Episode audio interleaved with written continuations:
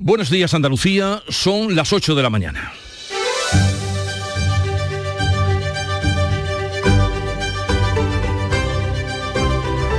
En Canal Sur Radio, La mañana de Andalucía con Jesús Vigorra.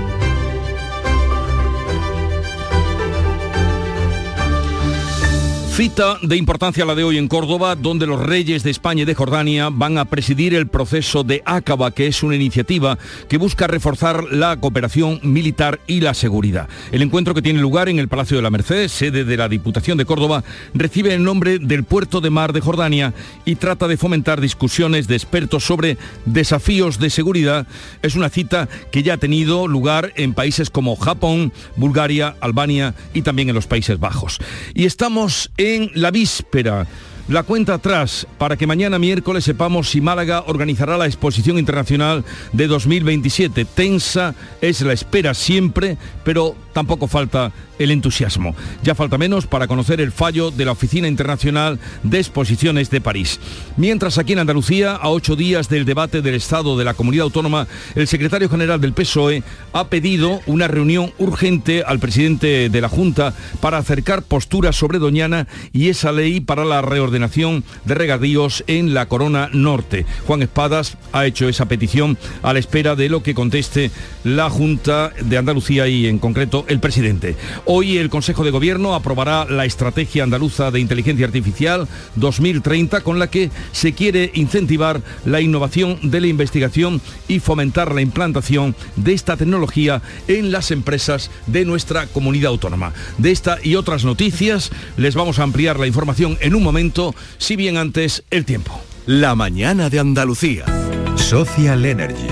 La revolución solar ha llegado a Andalucía para ofrecerte la información del tiempo. Hoy tendremos cielos en intervalos eh, de nubes medias y altas en Andalucía, sin descartar chubascos ocasionales en el centro y el este de la comunidad, que pueden ir acompañados de tormentas. Serán más probables en las provincias de Málaga, Granada y Jaén. No cambian las temperaturas, soplan vientos del oeste o suroeste más intensos en el litoral.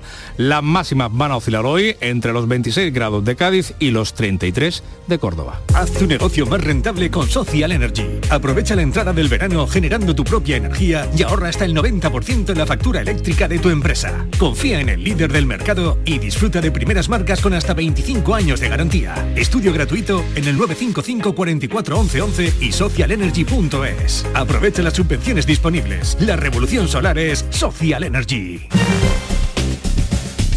Vamos a conocer ahora cuál es la situación del tráfico en las carreteras de Andalucía. Conectamos con la DGT. Nos informa Alejandro Martín. Buenos días. Muy buenos días. Hasta ahora estamos pendientes del incendio de un camión que está provocando graves retenciones en la salida de Sevilla en la 66 a la altura de Guillena y provoca el corte del carril derecho. Al margen de este accidente, de este alcance, van a encontrar también dificultades en la salida de Sevilla por la AP4 a la altura del Trobal y las cabezas de San Juan. En Málaga, en el acceso a la capital malacitana por la 357 a su paso por Mercamálaga en la A7 en la Cala de Mijas y Calahonda en dirección Marbella y también dificultades en la provincia de Almería en la misma A7 a su paso por Aguadulce en dirección a la capital almeriense. Afortunadamente, eso sí, en el resto de carreteras de la comunidad se circula con total normalidad.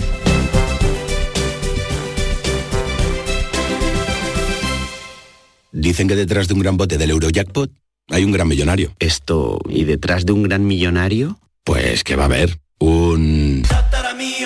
Ahora Eurojackpot, el mega sorteo europeo de la 11, es más millonario que nunca. Este martes, por solo 2 euros, bote de 120 millones. Eurojackpot de la 11, millonario por los siglos de los siglos. A todos los que jugáis a la 11, bien jugado. Juega responsablemente y solo si eres mayor de edad. En Canal Sur Radio, la mañana de Andalucía con Jesús Bigorra. Noticias. Vamos a comentarles y contarles la actualidad de este día. Los reyes de España y de Jordania, Felipe VI y Abdalá II, presiden hoy en el Palacio de la Merced de Córdoba la reunión del proceso de Acaba, que es un foro dedicado a la cooperación internacional contra el terrorismo que aborda la situación de África Occidental y del Sahel. Anoche los monarcas presidieron en el Alcázar de los Reyes Cristianos de la capital cordobesa la cena de bienvenida. Desde Córdoba nos informa Miguel Vallecillo. Buenos días. ¿Qué tal? Buenos días. También realizaron una visita privada al conjunto de la mezquita catedral.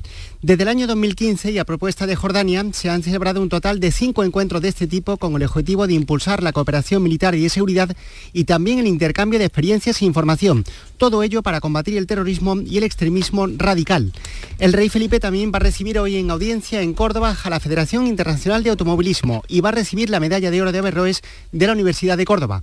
La ciudad está, por tanto, blindada en cuanto a medidas de seguridad y el Palacio de la Merced, punto de encuentro de ambas casas reales para las reuniones que empiezan dentro de poco más de hora y 25 minutos, es un auténtico búnker en cuanto a presencia policial y de máxima seguridad. Esto ocurre y va a ocurrir en Córdoba, pero y en Málaga. Ay, Málaga, todo está preparado en la sede de la Oficina Internacional de Exposiciones de París para que mañana miércoles sepamos si Málaga acogerá la Exposición Internacional de 2027. Una espera tensa pero ilusionante. Eduardo Ramos, cuéntanos. Pues sí, hasta el último minuto se intentan ganar adeptos para la candidatura malagueña. Por ejemplo, ayer el rey de España, a la cabeza de una eh, candidatura única del Estado, le contó las bondades de esta candidatura malagueña a los reyes de Jordania, de los que estabais hablando. A este encuentro asistieron el alcalde de la capital malagueña y el presidente de la Junta de Andalucía. Hay que recordar que la exposición se llama La era urbana hacia la ciudad sostenible. Es una propuesta y un reto para ciudades del futuro. El sí o no a la Expo del 27 para Málaga depende del voto de 170 países. Si se obtiene 120, o sea, dos tercios, Málaga lo conseguirá y si ninguna ciudad ni Málaga lo consiguen, pues se irán descartando las distintas candidaturas. Son cinco en total y mañana al filo de las nueve y media se presenta la de Málaga y a eso de las dos de la tarde podremos conocer si finalmente Málaga organiza esta exposición en el año 2027. Jesús. A eso de las dos de la tarde. Qué largo se nos hace. Vamos a saludar, vamos a saludar en este punto al alcalde, flamante alcalde de la ciudad de Málaga, Francisco de la Torre. Alcalde, buenos días. Muy buenos días a todos. ¿Qué va a pasar mañana? Bueno, pues eh, defenderemos la candidatura, la tercera vez que se hace esta defensa, eh, la harán también las otras ciudades candidatas y países candidatos, y yo espero que los argumentos que hemos dado a lo largo de estos meses, eh, el atractivo de España, de Andalucía, de Málaga, el atractivo del tema, que es un tema de urgencia y que es un tema permanente en el siglo XXI, que no es solo la Expo, la post-Expo, lo que va a ser también importante porque será un espacio donde se desarrollará eh, pues eh, enseñanza, educación, digamos, innovación y emprendimiento en materia de sostenibilidad de ciudades. Eh, por lo tanto, no solamente los tres meses que dura la Expo, sino posteriori, será útil para la humanidad. Así lo planteamos, para compartir las mejores experiencias de ciudades, tanto de países desarrollados como menos desarrollados, en materia de sostenibilidad ambiental, social y económica de las ciudades, que es un gran reto cuando las ciudades están, digamos, recibiendo población creciente, sobre todo en los países emergentes, para llegar a un nivel de 70-80% de la población del mundo, eh, viviendo en ciudades, algunas con eh, población muy alta, con retos enormes, ¿no? Tenemos que ser solidarios y ayudar a que todos acertemos en esta línea, ¿no? Por eso creemos que es un tema que va a importar mucho que, va, que va a traer y que por tanto yo espero que tengamos los apoyos eh, necesarios para eh, conseguir en definitiva que salga elegida la ciudad de Málaga y España, por tanto. Mm. ¿Usted estará en París o esperará el veredicto en, Málaga? En París, en París, sí, sí, porque intervenimos en esa última defensa, ¿no? que son 20 minutos cada, cada ciudad candidata, eh, donde interviene de tanto el gobierno central, el gobierno regional, la Diputación Provincial y el Ayuntamiento, y con algún vídeo de apoyo, todo eso se desarrollará. Eh, empieza Málaga, luego siguen las otras cuatro candidatas y al final se produce la votación electrónica, por eso es rápida. Se van eliminando los que queden últimos en cada vez. La primera vez pues el quinto va afuera, luego la siguiente el cuarto, luego el tercero y luego ya quedan dos y de los dos tiene que salir un primero y un segundo. El primero el que gana. Ese es el resumen de la votación. Usted tiene los nervios bajo control, ¿no, alcalde? Porque Absolutamente bajo La tensión, la tensión... de que somos una ciudad eh, con fortaleza en, los argumentos que daba antes, que se han explicado muy bien a lo largo de estos meses, que se ha trabajado de una manera muy coordinada entre todos los niveles, eh, donde todo lo tenemos preparado. Luego habrá que hacer, bueno, pues un cierto sprint largo para tener todo preparado para el año 27, pero se puede hacer. Sí, sí. Eh, usted estuvo ayer con los reyes de España y de Jordania. No sé si tiene algún tipo de información. ¿Qué pálpito tiene usted? Eh, bueno, bueno, es verdad que Jordania es un país donde tiene una gran influencia Estados Unidos, tradicionalmente de hace muchos años, porque Estados Unidos coopera mucho a la economía de Jordania y desde el punto de vista de la geopolítica también. Jordania es un país que equilibra y que media en los conflictos que hay en Oriente Medio. Eh, pero en cualquier caso, mm, eh, en estos temas hay primer voto y segundo voto también. O sea, cuando se cae la ciudad eh, preferida, por las razones que sea, supongamos que Jordania decidiera votar a Estados Unidos, supongamos, estoy hablando de teoría, pero si Estados Unidos queda eliminada, pronto votaría a España, a nosotros. toda esta estrategia de segundos votos está también estudiada por nuestra candidatura y, tenemos muchos primeros votos y algunos segundos votos, si me permite, para poder garantizar que al final eh, salgamos adelante. Nunca hay que dar el tema por hecho. Estas cuestiones eh, siempre puede haber habido movimientos de últimos días, intentos de otras candidaturas, pero creo que el trabajo largo desarrollado por nuestra candidatura nos permite ver el tema con cierto optimismo, no con seguridad, pero con cierto optimismo. Pues así estamos todos. La espera, desde luego, extensa, se hará más a medida que se acerque la hora, pero no deja de ser ilusionante. Eh, suerte eh, para, para, todo el equipo que ha trabajado con usted, alcalde, para Málaga y para todos los andaluces, y estaremos atentos a ver mañana al filo de las dos, nos dice usted que conoceremos ya eh, el resultado. Sí, quizás un poco antes de las dos, ya veremos, sí. Por cierto, felicidades por su reelección, ¿eh? Pero eso para... gracias, muy amable. usted está ahora en otra cosa. Ahora estamos en otro tema, pero muchas gracias. Eh, eh, gracias, que vaya todo bien. Suerte, alcalde. Un saludo. Gracias, amigo. Adiós, buenos días. Veamos qué pasará, veremos qué pasará mañana y veamos ahora otros asuntos a los que vamos. Bueno, el secretario, cambiamos de, tercio, no sin tener la atención puesta también en París y en Málaga. El secretario general del peso andaluz le ha pedido una reunión urgente al presidente de la Junta para acercar posturas sobre el tema de Doñana. Paco Ramón. Juan Espadas pretende que el encuentro con Juanma Moreno sea antes del próximo debate sobre el estado de la comunidad convocado para el 28 de junio. El líder de los socialistas andaluces quiere acercar posturas y explicar su posición, la de su partido, sobre la ley para la reordenación de regadíos en la corona norte de Doñana. No va a ser solo para hablar, ni desde luego para generar más enredos. Va a ser para trasladarle una propuesta clara y concreta, que no puede ser una simple enmienda, va a ser una hoja de ruta y una propuesta para resolver los problemas que tiene el espacio de Doñana y afrontar también las demandas y necesidades que se plantean desde la agricultura en esa comarca. Desde el gobierno andaluz, su portavoz Ramón Fernández Pacheco ha dicho que no entiende la petición ahora de diálogo de los socialistas cuando, en su opinión, solo han buscado la crispación y han rechazado presentar enmiendas en la tramitación parlamentaria. Lo que no puede uno es huir del diálogo, crear confrontación, llevar la crispación a estos niveles hasta ahora nunca conocidos en Andalucía, negarse a presentar propuestas en el Parlamento y ahora, en el último minuto sobre la bocina, pedir un diálogo que nunca han querido. Esta mañana se va a inaugurar en Huelva el octavo Congreso Internacional de Frutos Rojos. Desde Huelva, María José Marín.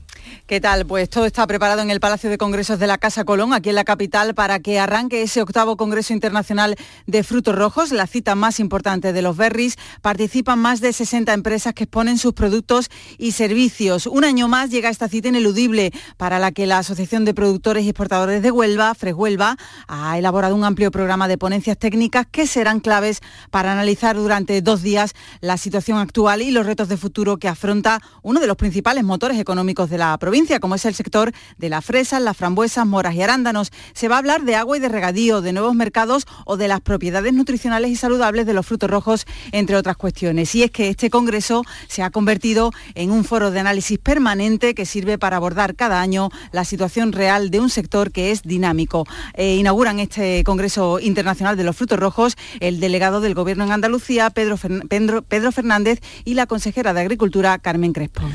Hablamos ahora de la sequía porque los agricultores piden a la Confederación Hidrográfica del Guadalquivir que retome el desembalse de agua previsto para el olivar a pesar de las últimas lluvias caídas. Nuria Durán. Todas las organizaciones agrarias reclaman a la Confederación del Guadalquivir un riego urgente para el olivar porque a pesar de las últimas lluvias se ha perdido la mayor parte de la cosecha y la única manera de salvar lo que queda de aceituna es con riego. Los agricultores recuerdan que había un desembalse previsto para el olivar y que se paralizó con la previsión de lluvia. Sin embargo, dicen que las precipitaciones han sido escasas, por lo que es vital esa dotación. Son las 8, 14 minutos de la mañana, sintonizan Canal Sur Radio. La mañana de Andalucía. El próximo 23 de julio se celebran las elecciones generales. Si ese día vas a estar lejos de tu pueblo, de tu tierra, de tu ciudad o algo te impide ir a votar, puedes hacerlo por correo. Solicita hasta el 13 de julio la documentación necesaria en cualquier oficina de correos o si tienes certificado digital en correos.es. La recibirás de forma gratuita en tu domicilio. Por correo tu voto tiene todo su valor. Ministerio del Interior, Gobierno de España. Buenos días. En el sorteo del cupón diario celebrado ayer, el número premiado ha sido 65.808. 65808. Serie 40040. Recuerda que hoy, como cada martes, tienes un bote millonario en el sorteo del Eurojackpot de la 11. Disfruta del día. Y ya sabes, a todos los que jugáis a la 11, bien jugado. En Canal Sur Radio, la mañana de Andalucía con Jesús Vigorra. Noticias.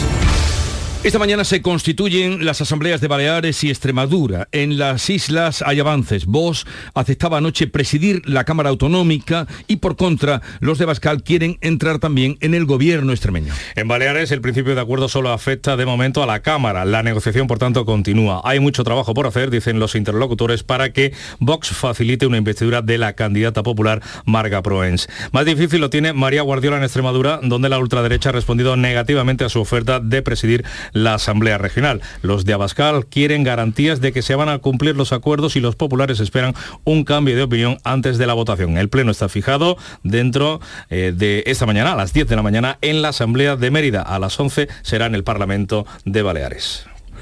Precampaña del 23 eh, de julio para las elecciones generales, el presidente del gobierno, Pedro Sánchez, rechaza que haya gobernado con Bildu y ha negado también que haya mentido. Sánchez sostiene que no ha gobernado con Bildu porque no ha tenido ministros de ese partido ni ha cerrado programa para la legislatura. Reconoce que ha llegado a acuerdos, dice, puntuales con la formación de Arnaldo Otegui. Preguntado sobre por qué ha mentido tanto, el presidente del Gobierno reseñaba los indultos a los políticos independentistas condenados por el proceso para responder que ha cambiado de opinión en asuntos de Estado.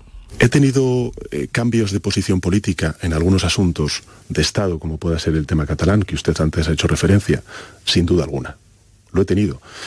Porque he tenido que tomar decisiones muy difíciles, muy arriesgadas, lo dije en alguna de mis comparecencias, y también muy complejas.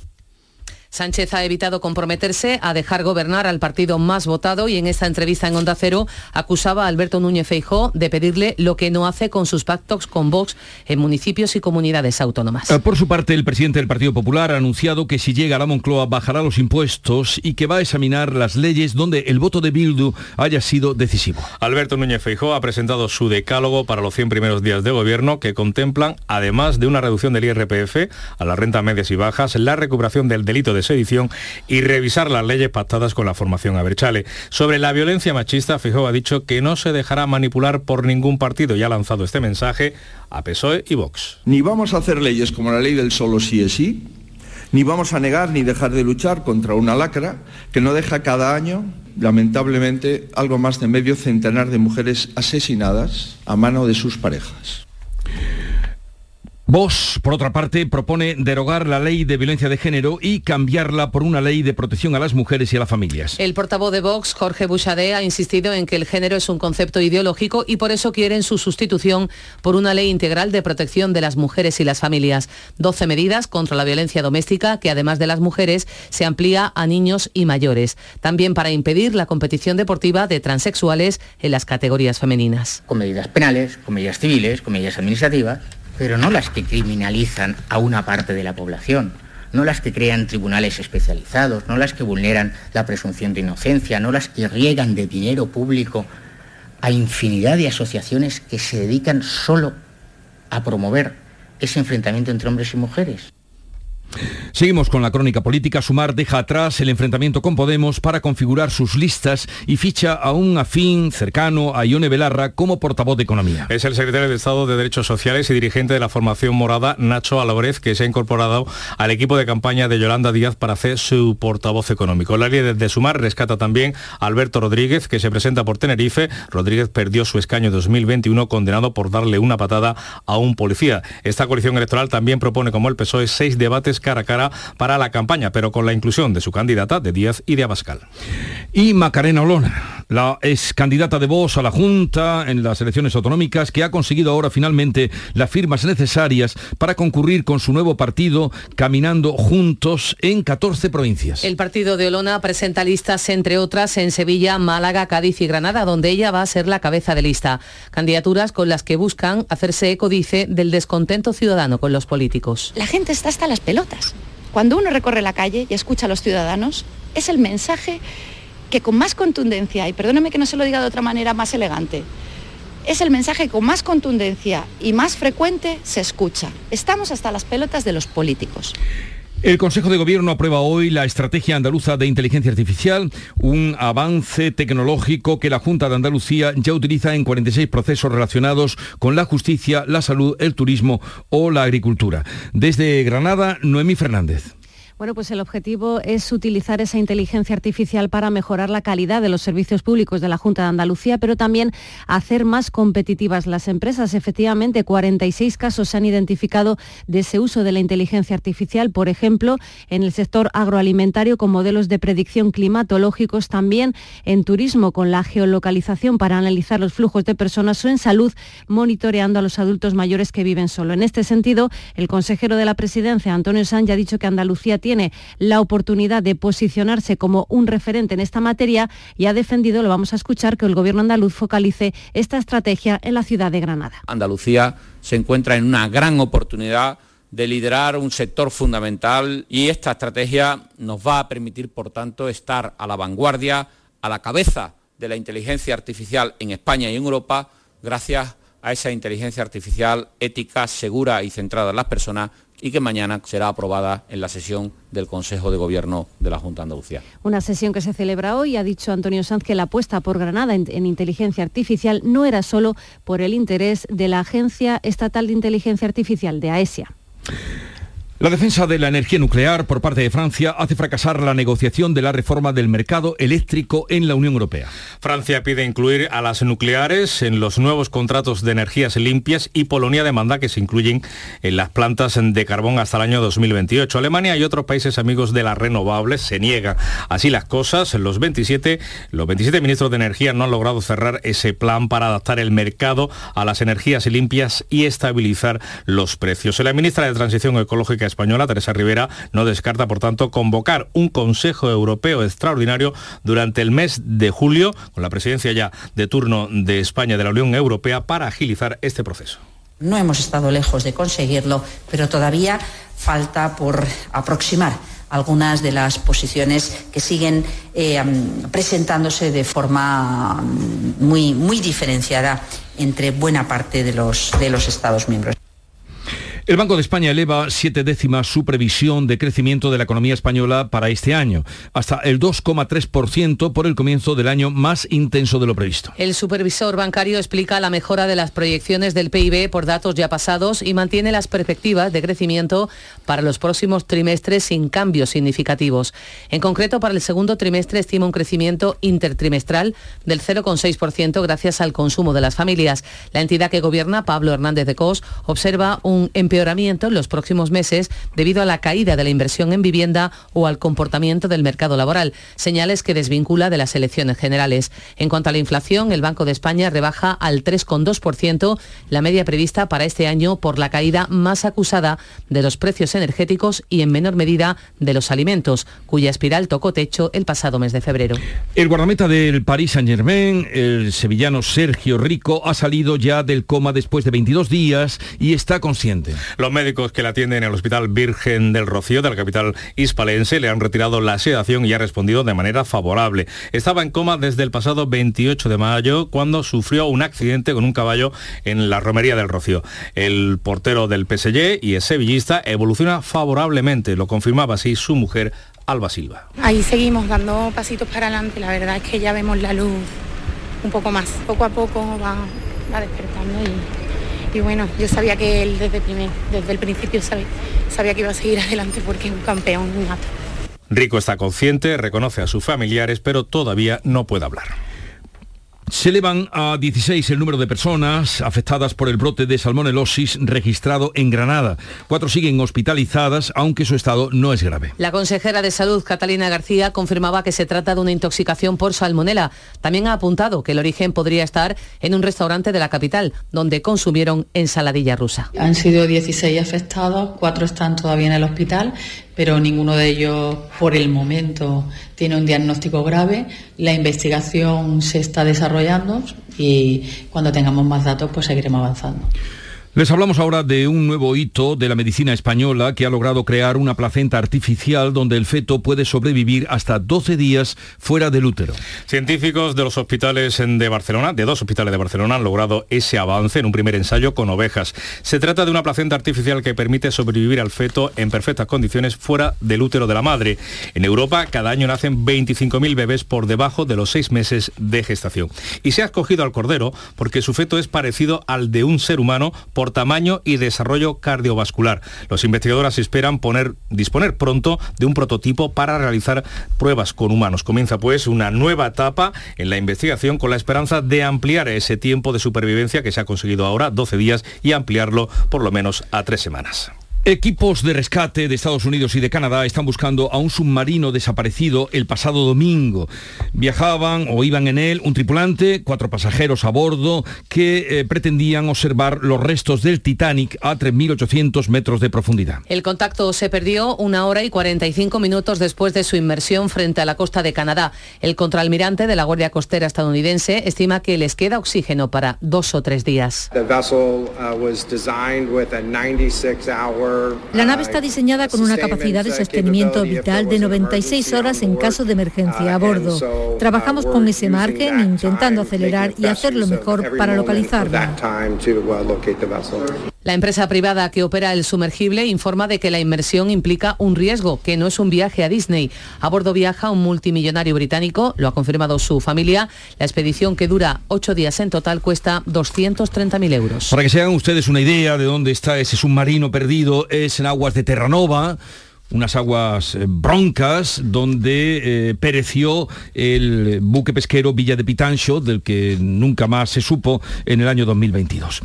Vamos ahora con otro asunto. En la audiencia de Almería se está celebrando un juicio contra dos procesados por el incendio hace dos años de un asentamiento de chabolas en el municipio almeriense de Níjar. Los procesados, Mohamed Aguash y Mohamed Orma, se enfrentan a una petición de la Fiscalía de 20 años de cárcel. La acusación ha basado su relato en la declaración de los testigos, mientras la defensa duda precisamente de la solidez de estos testimonios. El principal testigo, Admer, relataba lo que vio. Uno, uno mete arriba, los dos quedan abajo. Echaron la, la fuego a una chábola. Está quemado todo chábolas. Eso que le pasa. La Fiscalía de Almería pide siete años de cárcel para un osteópata acusado de abusar sexualmente de una paciente. La mujer acudió a su consulta quejada de una hernia lumbar tendida en la camilla. El hombre le habría introducido progresivamente y sorpresivamente los dedos en la vagina y le habría tocado los pechos de manera libidinosa. Además de la pena de cárcel, el Ministerio Fiscal solicita 10 años de libertad vigilada, 6 de inhabilitación y 6.000 euros para la víctima que ha fallecido durante la instrucción de la causa. Por cierto, que el acusado se enfrenta a un segundo juicio en los próximos días por una denuncia similar de otra paciente. Vamos ahora a algo más atractivo, como es la oferta cultural para las noches de verano. Esta noche comienza el Festival Internacional de Danza de Itálica que organiza la Diputación de Sevilla en el Teatro Romano, en las piedras del Teatro Romano de Itálica. Hasta el próximo 15 de julio, 14 compañías nacionales, también internacionales, van a llevar la mejor o lo mejor de la danza contemporánea y el baile flamenco el más vanguardista, al Teatro Romano de Santiponce. Como novedad, al cortijo también del cuarto en Bellavista. Se inicia, por tanto, con un programa triple a cargo de la compañía Take Off Dance. Intervienen 22 bailarines que se han formado en San Juan de Alnafarache con el coreógrafo Johan Inger, que ha pensado en un montaje especial para todos ellos. También son piezas con mucha gente y queremos que todos los bailarines bailan. Y uh, y son, son, son, son eh, piezas muy generosas. Y el director de orquesta más joven de España es un andaluz de Jerez, se llama Pedro Gálvez y tiene 21 años. A esa edad, Gálvez ha obtenido el título de director de orquesta en el Real Conservatorio Superior de Granada. Lleva desde los 7 años estudiando música en distintos conservatorios de nuestra comunidad. Mis aspiraciones o mis intenciones a largo plazo son que aquí en Jerez y en general en la provincia de Cádiz y más en general en Andalucía se cultive más todavía esa tradición orquestal, esa tradición musical. Y ya tiene fecha. En otoño pretende estrenar dos conciertos con las orquestas de la que es director titular.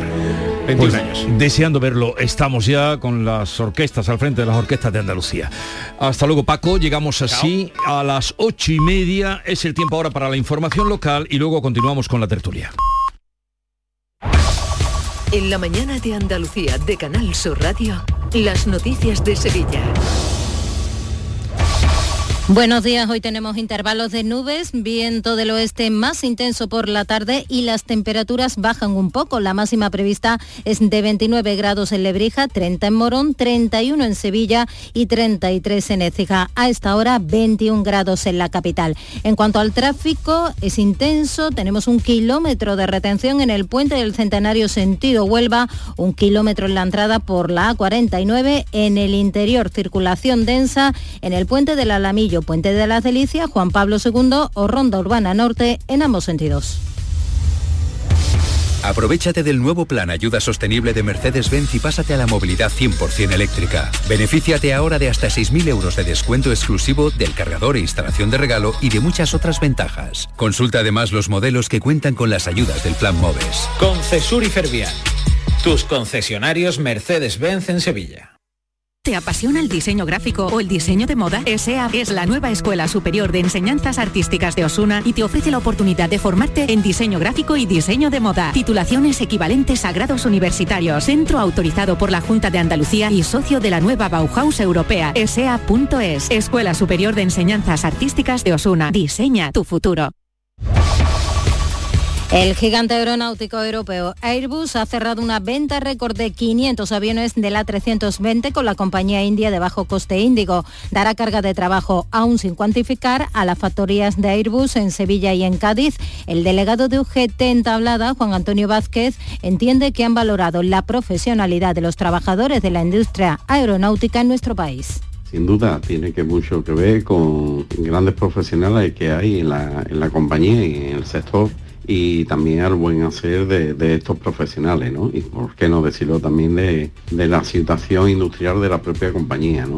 El Ayuntamiento de Sevilla ha celebrado su primera Junta de Gobierno Municipal. Se han iniciado los trámites para el nombramiento de los 11 directores de distrito, una figura que junto a los delegados adquiere una relevancia especial en una legislatura en la que el alcalde José Luis Sanz concede atención preferente a los barrios. Pese a tener que gobernar en minoría, el alcalde confía en su capacidad negociadora. En común podremos llegar a sacar adelante muchos proyectos y llevar a cabo muchas políticas en esta ciudad. Soy perfectamente consciente de que voy a tener que llegar a negociaciones, a través de negociaciones, a consenso y a muchos acuerdos con cualquier fuerza política, Partido Socialista el primero, con Vox por supuesto, incluso por Podemos, insisto.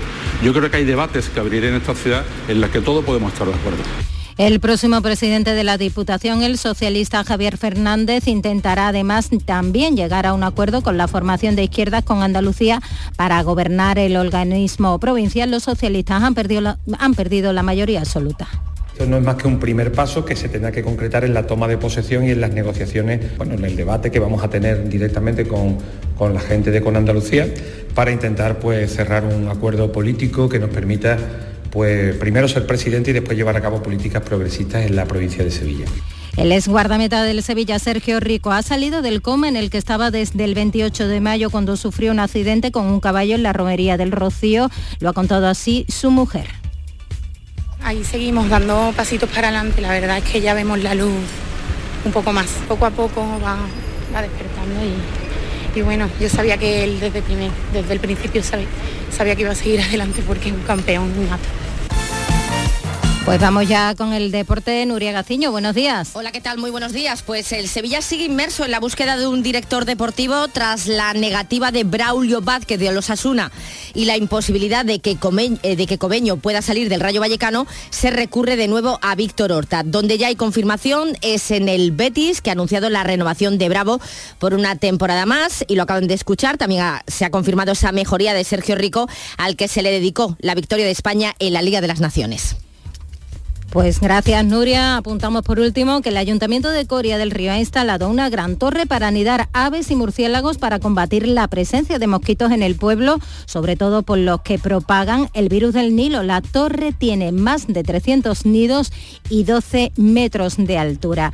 Y esta noche comienza el Festival Internacional de Danza Itálica que organiza la Diputación de Sevilla hasta el 15 de julio. 14 compañías nacionales e internacionales llevarán la mejor danza contemporánea y el baile flamenco más vanguardista al Teatro Romano de Santipón.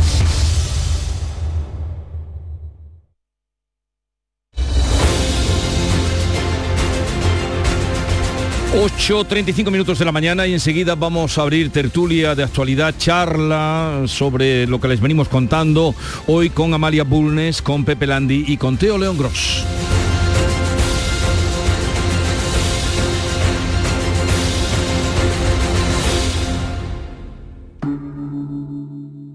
Montepío, ¿en qué podemos ayudarle? Quería saber si mi seguro de salud tiene cobertura fuera de Andalucía. Claro que sí, en toda España. Y si viaja al extranjero, cuenta con asistencia en caso de urgencia. Con la garantía de Adeslas, entidad reaseguradora de los productos de salud de Montepío. Visite montepíoconductores.com. Montepío, lo tiene cubierto. Buenos días. En el sorteo de mi día de la 11 de ayer, la fecha ganadora ha sido 25 de agosto de 1924. ¿Y el número de la suerte, el? 1. Recuerda que hoy, como cada martes, tienes un bote millonario en el sorteo del Eurojackpot de la 11. Disfruta del día. Y ya sabes, a todos los que jugáis en la 11, bien jugado. Cercanía. Las historias que pasan en nuestra tierra. Andalucía en profundidad. Actualidad el cafelito de siempre. Así es la tarde de Canal Sur Radio con Mariló Maldonado. Tres horas para disfrutar de una radio emocionante. Andalucía, son las 3 de la tarde. La tarde de Canal Sur Radio con Mariló Maldonado. De lunes a viernes desde las 3 de la tarde. Más Andalucía. Más Canal Sur Radio.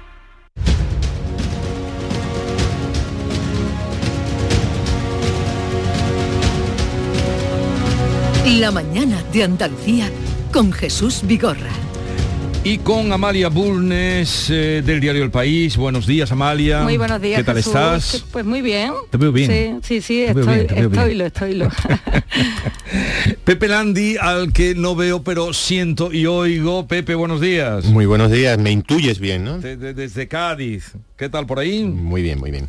Eh, y Teo León Gross, también aquí en los estudios de La Cartuja. Buenos días, Teo. ¿Qué tal? Muy buenos días. ¿Qué va a pasar con Málaga?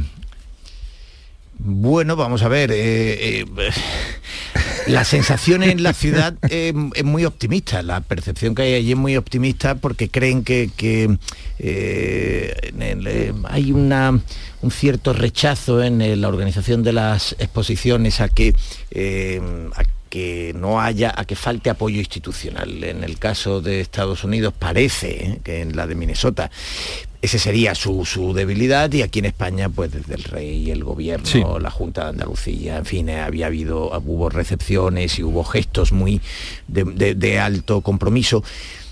Y bueno, ya sabes tú también que en esto hay un trajín de, lo que se llama diplomacia, de diplomacia del voto, que, naturalmente pues tiene mucha importancia, ¿no? Es decir, entonces creen que han hecho un gran trabajo, que han hecho, en fin. No, seguro que habrán hecho un trabajo. Y, bueno, hay, hay optimismo. Es verdad que en términos geopolíticos, pues es verdad que desde el año 92 eh, se han sucedido muchas exposiciones en, Europa. Lisboa, o sea, después de mm. Sevilla, Lisboa, eh, Milán, Zaragoza. Zaragoza, y por tanto, pues bueno, muchas exposiciones en Europa y, en ese sentido incluso, bueno, pues Bariloche, Argentina es un lugar incómodo, ¿no? Por su inestabilidad y mm. por sus desequilibrios.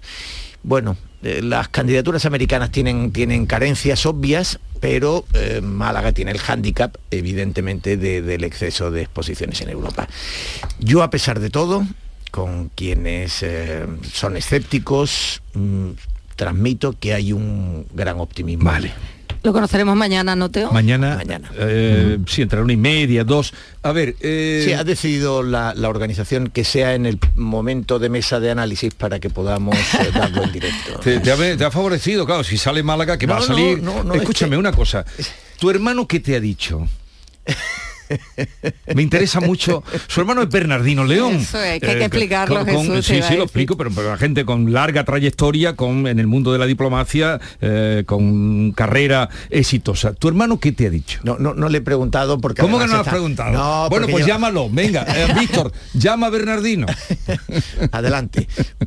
lo cierto es que llevaba unos días que estuvo en. venía, viajó a, Emiratos desde Bruselas, de Bruselas volvía a Londres porque ahora está trabajando con Brunswick y pasaba por Madrid. En fin, que no es tan fácil. Que no has podido hablar con él. no es tan fácil hablar con él para preguntarle de pronto esto, aquello. Bueno, pues ya veremos, ojalá y salga Málaga. Suerte a Málaga eh, he hablado hace un momentito con el alcalde que está muy entusiasmado. Y, bueno, sería un broche de oro para la carrera de Paco de la Torre que ya prácticamente no le queda nada, ¿no? Por conseguir. La verdad es que a sus 80 años, 80 no creo que tiene, si no me equivoco. 80, 80. Pero con una vitalidad. Sería un final de, ciclo extraordinario, bueno, para toda Andalucía, por supuesto. Sí, yo creo que él, yo creo que, el alcalde, que en algún momento se especuló con que ya llegaba el momento de no, eh, en fin, eh, de, dar el relevo en mitad de este mandato para que se preparara un candidato en las próximas elecciones, yo creo que si a Málaga le dan la exposición, se queda, se va, no se, queda el mandato, se queda el mandato y, ahí estará. Hombre, claro, sería final, ¿no? 2027. Pues claro, quedaría ya... No se va a ir a su casa, ¿no? Lo que supondría para la ciudad, mm, visto desde, desde cierta pequeña distancia que quizá mm, em, recorta información y sentimiento, pero igual aporta algo de, perspectiva, sería la, culminación de una progresión de Málaga. Mm, como, lugar al que ir y como sitio en el que estar, como uno de los ejemplos de, fomento del turismo cultural en los últimos años más, más importantes de España, creo, y, puede que, que, de Europa, aunque habría que, conocer un, poco más, sería una corona. Y además en la entrevista del alcalde de la Torre os decía, venía escuchándola, lo importante que, es, que, que, puede ser también la herencia que dejan, el, legado que dejan este tipo de, de, conmemoraciones y de eventos, ¿no? Durante que no son solo los tres meses, decía, sino claro, lo que lo que lega a la ciudad. sí, bueno, ojo porque ya tenemos el precedente de, de, la Sevilla del, del 93 a al 96 aproximadamente pero bueno no ya, algo se habrá aprendido por eso por eso que aprendamos también de eso. Yo mira hay una cosa que mm, que más allá de bueno de los análisis más objetivos y, de los datos pertenece más mm, al terreno de la percepción y, de, y del intangible pero no no por eso deja de ser cierto si hay eh, algún mérito importante eh, que se le puede atribuir a, yo creo que a Paco de la Torre en primera persona. Hablaba antes, eh, Teo, de del optimismo que hay en Málaga. Yo creo que ahora mismo los malagueños tienen una autoestima altísima, y lo digo en el, en el buen concepto de, la palabra, y, así se consiguen muchas cosas. En Málaga ahora mismo, dentro de, de la ciudad, y corrígeme, Teo, si me equivoco, hay una, gran autoestima, eh, los malagueños están muy convencidos de que se pueden conseguir las cosas. En Málaga se piensa lo grande, yo creo que cuando se piensa lo grande se consiguen cosas grandes. Con mucho empuje y con la ciudadanía además nunca enfrentada, ¿eh? que eso en otras capitales de provincia tendríamos que, aprender de eso. Hay un malagueñismo que es muy transversal, diría yo, ¿no? En otras ciudades, por ejemplo, pues en Sevilla, hay sectores tal, sector cual, son como círculos concéntricos. Bueno, Pero es verdad que, en, Málaga hay un sentimiento identitario muy, muy transversal. Tú me corriges que eres el malagueño, yo me estoy atreviendo aquí a, yo me a teorizar en torno a la ciudad, pero cuando uno va de fuera, desde luego, sí que percibe ese altísimo nivel de autoestima que creo que contribuye de manera muy positiva a la construcción de la ciudad y a que todo el mundo reme a favor. yo, no estoy muy seguro que sea un alto nivel de autoestima. Eh, creo que sí hay en este momento un alto nivel de confianza y creo que lo percibes bien. Málaga no tiene, a diferencia, por ejemplo, de Sevilla o de Cádiz, eh, Málaga no es una ciudad con un fuerte sentimiento identitario. Es una ciudad de aluvión, eh, que en el siglo XIX fue, en un momento determinado, fue la mayor ciudad industrial de España. Eh, después los Altos Hornos, por dos razones. Una porque cuando ya dejaron de ser hornos de leña y empezó el carbón, aquí no había y consiguientemente fue perdiendo eficiencia la industria, la siderurgia malagueña, pero también porque hubo un interés eh, estratégico político después de las guerras carlistas de llevarse la industria al norte para pacificar eh, a Barcelona y, al norte. Y ya sabemos ese proceso que no ha sido no ha tenido un único capítulo en la historia. Cuántas veces se ha invertido en el norte para pacificarlo en detrimento perjudicando al sur ¿no? en esa, esa ciudad industrial ya tuvo un primer periodo muy fuerte de aluvión de llegada de población que convirtió una localidad pequeña en una localidad de un tamaño considerable y luego eso volvió a suceder en, los momentos de relanzamiento económico, el, desarrollismo de los 50, que hubo otro momento industrial eh, y, el desarrollo turístico, etcétera, ¿no? y, el residencial, el ladrillo. Bueno, Málaga se convirtió en una ciudad muy grande de Paco sumando de la población, ¿no? Entonces, Málaga era una ciudad grande, pero no una gran ciudad era una ciudad mm, que había sumado mucha población y, que no era una ciudad ni muy vertebrada ni, eh, ni muy sólida, ¿no?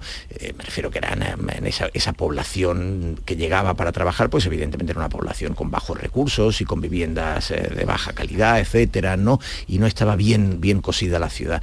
Bueno, yo creo que Málaga lo que ha tenido desde la transición a la democracia es suerte con sus alcaldes. Es decir, ha tenido a, Pedro Aparicio fundamentalmente, el alcalde socialista de la, de la transición, un alcalde ilustrado, europeísta, un, fue un líder Del, municipalismo, melómano, siempre eh, escuchando música. Un tipo extraordinario. Y, y, Pedro Aparicio hizo un trabajo, seguramente poco apreciado por muchos, que fue el cimiento.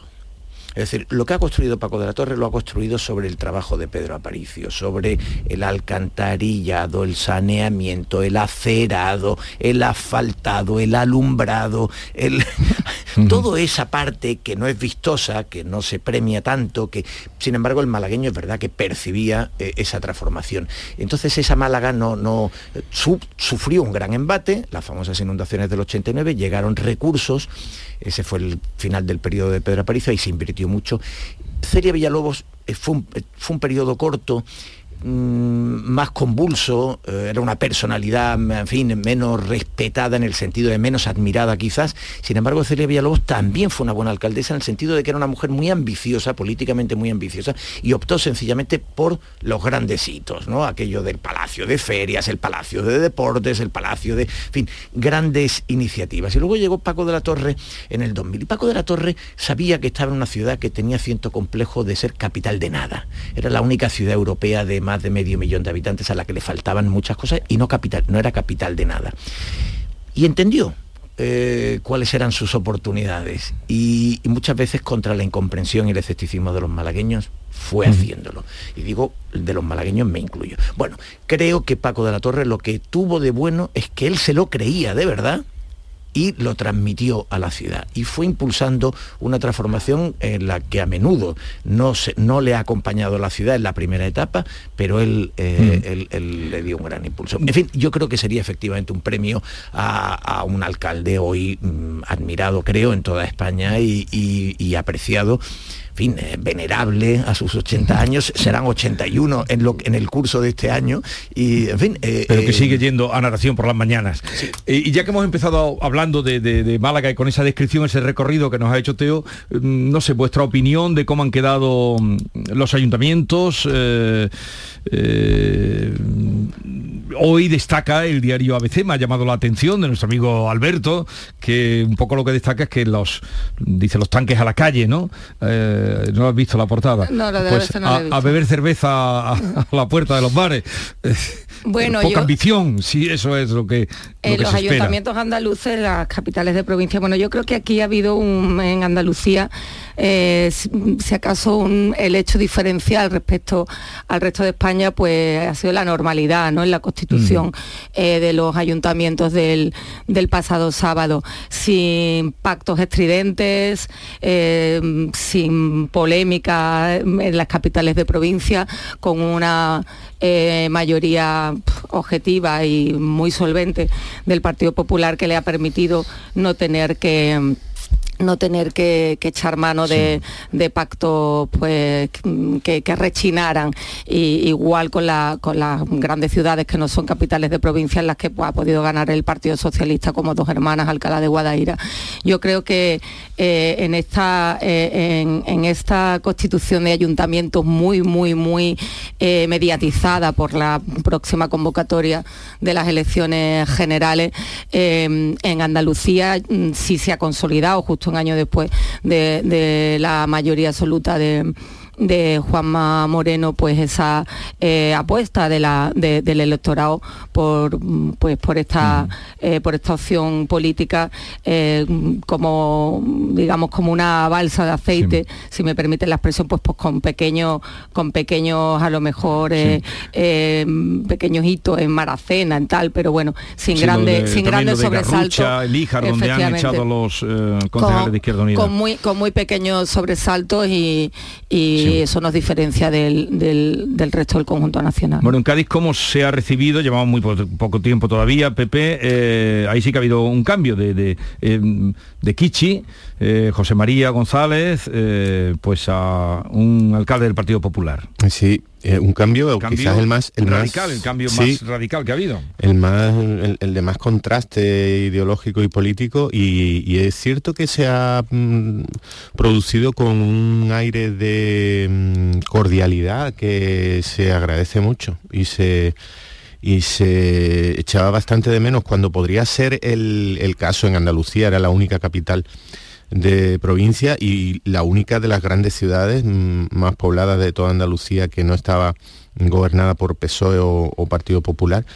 Y el relevo cabría esperar que podía ser algo más ruidoso, algo más traumático. Y sin embargo me acordaba ahora cuando Teo decía el bien que le hizo a Málaga el hecho de que un alcalde mm, retomara la herencia del otro y continuara con la, con la gestión del otro. Ayer, en la primera intervención pública de Bruno García, eh, con todo el equipo de gobierno, cuando anunció el reparto de concejalías y la nueva estructura del gobierno, del gobierno local, lanzó un discurso que a mí, como ciudadano, no ya de Cádiz, sino en general, me me da bastante esperanza. Dijo que no venía a ser el reverso de nada, que no venía mm, a corregir proyectos, que no venía a eliminar medidas tomadas por el anterior gobierno, que no que entre sus prioridades no estaba mm, volver a cambiar nombres de calles ni de edificios ni de estadios porque habían sido eliminados nombres de, dirigentes franquistas de, de, la etapa franquista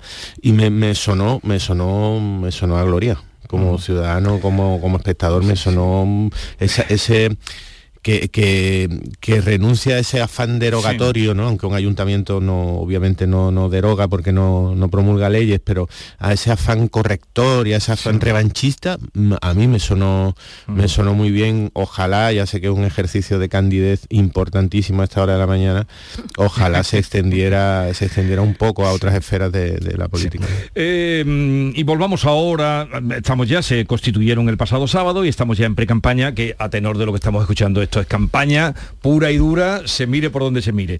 Si Doñana fue el elemento mm, em, que fue elemento de, de lucha, de batalla en las municipales, parece ser que la violencia de género, violencia machista va a ser, lleva ahora mismo, aunque esto será muy largo, claro, de aquí al 23 de julio, pero ahora mismo es el centro del debate en lo que se avecina y, lo más inmediato, ¿no? Por ejemplo, las componentes de Vox con el Partido Popular en Baleares, en Extremadura. Mm, bueno, ¿Qué os parece? Yo creo, a ver, yo creo, primero que el Partido Socialista creo que ha entendido que aunque ese es un flanco que naturalmente en el que naturalmente va, va a percutir es un punto en el que cree que hay ciertas debilidades. El, propio Partido Socialista han conocido por la experiencia andaluza, que para ellos es, una referencia, y ahí está Elías Bendodo, por otra parte, que, eh, a ver, crear el teléfono de violencia intrafamiliar e introducir el concepto de violencia intrafamiliar, eh, pues no, no negaba la violencia de género, no la negaba en sí. Eh, y, que todos los recursos que existían para la violencia de género se pueden mantener, el teléfono puede seguir funcionando, el apoyo a algunas asociaciones puede seguir funcionando, eh, sin que eso impida que exista un teléfono que por otra parte tiene un uso considerablemente menor, no recuerdo la cifra que, en su momento dio eh, Loles López hace, unos meses, pero era, relativamente pequeña, relativamente pequeña, en la que fundamentalmente eran hijos relacionados con los padres, creo que eran dos a la semana, me creo recordar, o algo así. Bueno, la, cuestión que yo me pregunto es, y, vale, y, qué ocurre? ¿De verdad que tener un teléfono de violencia intrafamiliar cuestiona la violencia de género? Porque yo creo, eh, creo que ese es un argumento que no, que no funciona. Ayer me pareció percibir en una entrevista a Pedro Sánchez, en la que hoy está en titulares, en el que dice que muchos hombres de 40, 50 años se han sentido agredidos por ese discurso que ha hecho el Ministerio de Igualdad, de un feminismo por ojo, muchas feministas han sentido agredidas por, por el discurso y por, eh, y por la, estrategia legislativa del Ministerio de Igualdad, muchas feministas hasta el punto de eh, distanciarse notoriamente del PSOE, encabezadas por, por, mm. Amelia Valcarce, que es una referencia intelectual del feminismo en España. Y Pedro Sánchez dijo ayer, muchos hombres también, hombres de 40 o 50 años. Y este me parece un punto importante, es decir, me parece que eh, este gobierno subarrendó a Podemos en esa idea de que eran dos gobiernos separados, que el presidente del gobierno no intervenía en la parte de Podemos, ayer llegó a prácticamente a sugerir que la ley del solo sí es sí fue un triunfo de Podemos sobre el Partido Socialista, en el que el Partido Socialista sencillamente eh, eh, lo sufrió. Bueno, todo esto, que por supuesto eso tiene mucho de oportunismo, eh, yo creo que está reordenando un tanto las cosas y a pesar de que va a ser un punto en el que, por supuesto, porque, a ver, hay un cierto negacionismo de, la violencia de género por el propio concepto de género, es decir, no niegan que exista esa violencia o que, haya una violencia sobre las mujeres, pero niegan el concepto de género. Y, en ese sentido, evidentemente, ese negacionismo del, conceptual, que tiene, tiene, por supuesto, un fundamento ideológico, hace que Vox eh, genere una debilidad eh, que es atacable y le transmita esa debilidad al Partido Socialista que pacta con ellos, con lo cual sí, va a ser un argumento de campaña, pero la percepción que yo tengo, y más después de escuchar ayer a Pedro Sánchez, es que no va a ser el argumento tan potente que parecía una semana atrás cuando se produjo el Pacto de Valencia. A ver, empiezo desde el mm. principio que he querido escuchar a Teo hasta el final, pero eh, a ver, el problema, eh, Teo, no es que haya un teléfono que me parece anecdótico de violencia intrafamiliar, como anecdótica es también la utilización que se hace del mismo. El problema es la sustitución la sustitución de conceptos. Ya decía Wittgenstein que el pensamiento es el lenguaje, ¿no? Y sustituir los términos violencia de género, violencia machista por violencia intrafamiliar me parece terriblemente peligroso y quien está introduciendo esto en el debate es Vox. podemos eh, ahora mover el foco y, llevarlo a otro lado, pero es Vox el que está pidiendo expresamente en los acuerdos de gobierno que quiere cerrar eh, con ayuntamientos y con comunidades autónomas, eh, primero negar negar eh, tanto por escrito como de viva voz, que ya lo hemos escuchado en el segundo, la segunda persona responsable de, voz en la comunidad valenciana, negar la existencia de la violencia machista y después sustituirla por un concepto licuoso que es la violencia intrafamiliar. La violencia intrafamiliar además que no tiene nada que ver nada que ver, eh, que puede viajar en paralelo a la violencia eh, machista ejercida sobre las mujeres, porque también es peligroso el concepto y vuelvo a, apelar al lenguaje. Las mujeres no solo viven en el ámbito familiar, las mujeres no solo eh, son asesinadas en el ámbito familiar, o sea, eh, el caso de la manada o eh, Diana Kerr, esas chicas no fueron asesinadas, bueno, asesinada no fue, perdón, la la víctima de, la manada, pero no fueron agredidas, no fueron víctimas de la violencia machista en el ámbito familiar. Por lo tanto, la violencia machista tiene un nombre, violencia de género, violencia machista, ejercida del hombre hacia la mujer por el mero hecho de ser mujer y existe dentro y fuera del ámbito familiar. Entonces, eh, mezclar eh, conceptos o sustituir, que aún me parece peor en el caso de, de Vox, un concepto por otro, cuando además uno es una lacra social. O sea, no pasa un mes, eh, he revisado los últimos, los últimos datos, ¿no? en 2003 ya van 18, 4 asesinadas en abril, 3 en mayo. ¿Os imagináis algún tipo de crímenes sobre un mismo, es que no me gusta decir colectivo porque las mujeres no somos un colectivo, las mujeres somos el 50% de la sociedad, pues que se matará todos los meses, tres, cuatro, o sea, es un goteo insoportable. Entonces, el lenguaje eh, es muy importante porque define el pensamiento, define los conceptos y mezclar violencia machista, violencia de género con violencia intrafamiliar eh, no debe formar parte de nuestro nuevo vocabulario, porque son conquistas que ya teníamos eh, yo creo que asumidas, cerradas, el mm. Partido Popular firmó el acuerdo contra la violencia de género. lo que tiene de alusiones mm. Jesús. No, pero vamos después. Eh, vamos después de las nueve. y Pepe Landi que también tendrá que meter cuchara. Porque estamos llegando a las nueve de la mañana en la sintonía de Canal Sur Radio. Esto es la mañana de Andalucía y en un momento recapitulamos lo que les estamos contando.